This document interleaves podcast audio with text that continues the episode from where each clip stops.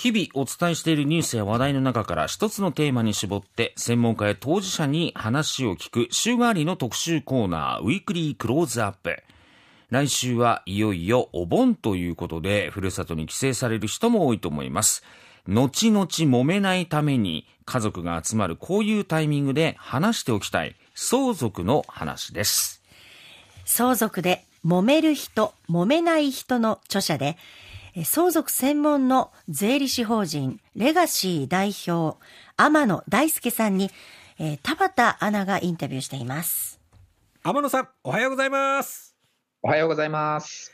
さあ、えー、4回にわたってお送りする今回の相続で揉める人揉めない人今日が最後ということになりますが、は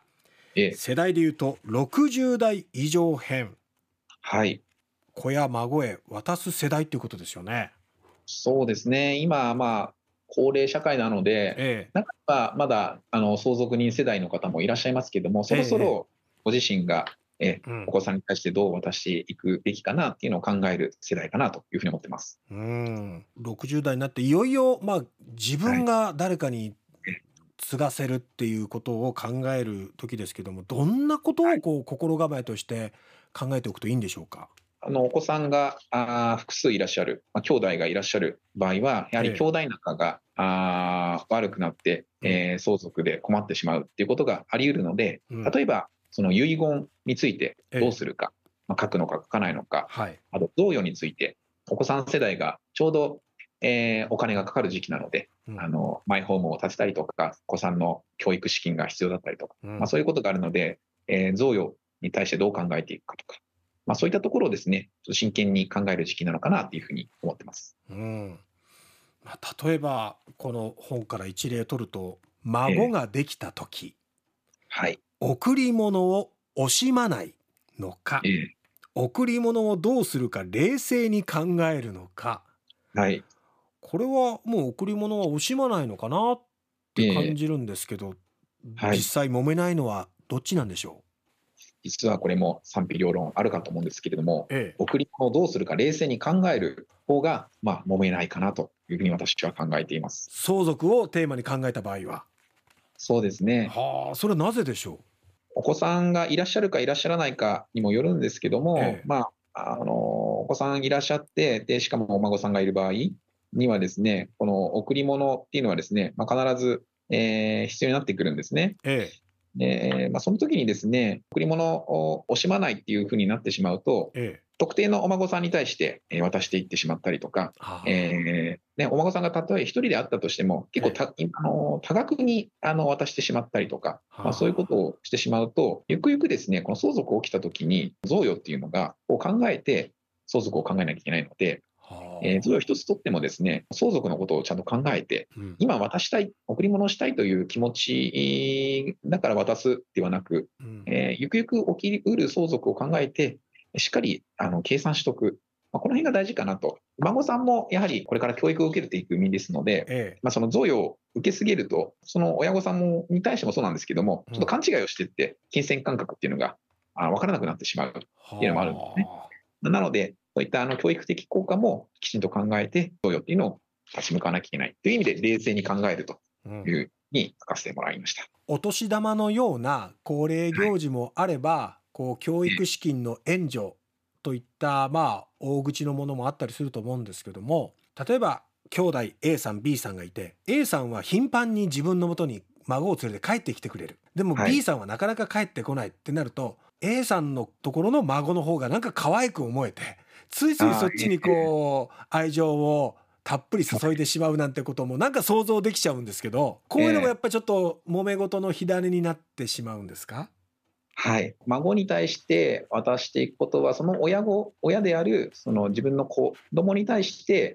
渡しているのと同義になるので、うん、つまり兄弟格差が生まれてくることにもなりうるんですね。ええ、自分の息子さんの孫には息子があまり帰ってこないからあの尽くしてあげられなかったけど、娘さんはね、結構、しょっちゅう帰ってくるので、その孫にはいろいろできている。はい。と、息子と娘に対して格差を生ませている。で、息子がちょっと最後、相続の時にね、あの、妹の、えー、子供には、あ、そうか、渡しているっていうのが分かったけど、自分たちはできてないから、じゃあ、その分、この家はちょうだいよとか、まあ、そうなってくると、えーいやいや、娘さんからすればね、しょっちゅう帰ってきて、お父さん、お母さんの面倒見てきたんだから、うんうん、これはあの贈与っていうのもね、それは当然なんじゃないの？というふうになっていくので、うん、あのまあ、そういったことが生まれないように、あの親御さんとしてもですね、どう公平になれるかなと、できるかなというのを考えるっていうのは大事なのかなというふうに思ってます。本当そうですね。あと、この第3章でドキッとしたのが、親が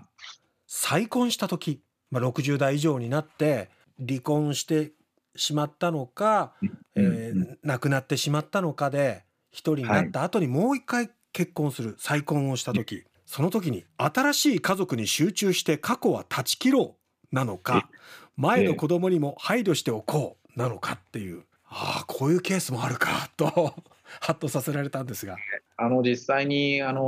お客様でもいらっしゃいまして、ええ、まあ、結構再婚するケースってね、今、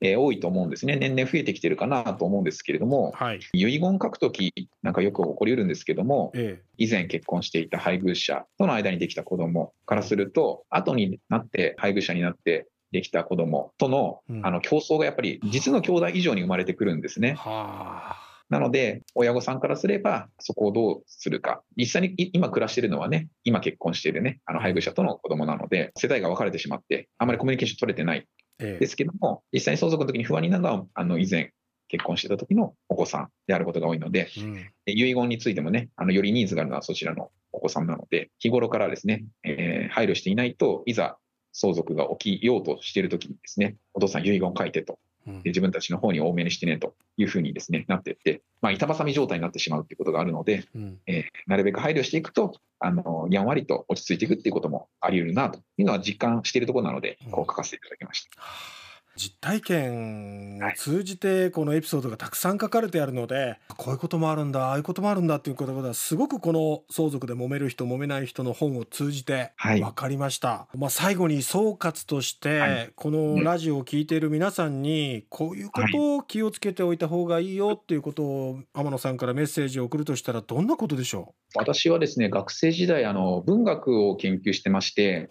今 YouTube でもですねあの相続と文学という名前で、結構過去ある有名な文学作品で相続を描いているものを、えー、取り上げて解説してるんですね。ええ、今までシェイクスピアのリア王であったりとか、うん、あの横溝正史の犬神家の一族、はい、そういう作品をですね取り上げて、まあ、相続で結構揉めることが描かれてるんですけども、え、やはりあの譲る精神っていうんでしょうかね、あのなるべく最初、自分から孝行していく、親孝行、兄弟孝行、ギブしていく、で広い心で譲る精神を持ってえー、相手に尽くしてあげる、まあ、この辺が非常に大事かなというふうにですね、まあ、小説作品でもそれがないがゆえに、やっぱりも揉めてしまっているっていうのもよく感じたので、うん、えこの辺をですね、ちょっとお盆の時期に皆さんにおこがましいですが、考えて、えー、いただいて、うん、えー、えー、よりウェルビーイングな家族を目指していただけるといいのかなというふうに感じております。なんとかこう円満に相続をね進められるようにしたいなと思います。本当に今回は1週間にわたっていろいろお話を聞かせていただいてありがとうございました。こちらこそありがとうございました。ということで、はい。えー、1週間にわたってですねこの相続の話題をお伝えいたしました。まあやっぱりお盆でね家族顔を合わせるときにですね、えーまあ普段話せないようなことを直接と考えていらっしゃる方もいらっしゃると思いますのでね。でね。まあね、ちょっと切り出しにくいところあるかもしれませんけれども、ね、大事な話ですね。はい。ぜひ参考にされてみてはいかがでしょうか。え今日は相続で揉めるかどうか不安な方には、え税理士法人レガシーのホームページで簡単に揉める度チェックができるということです。はい、え相続揉め度診断で検索してみてください。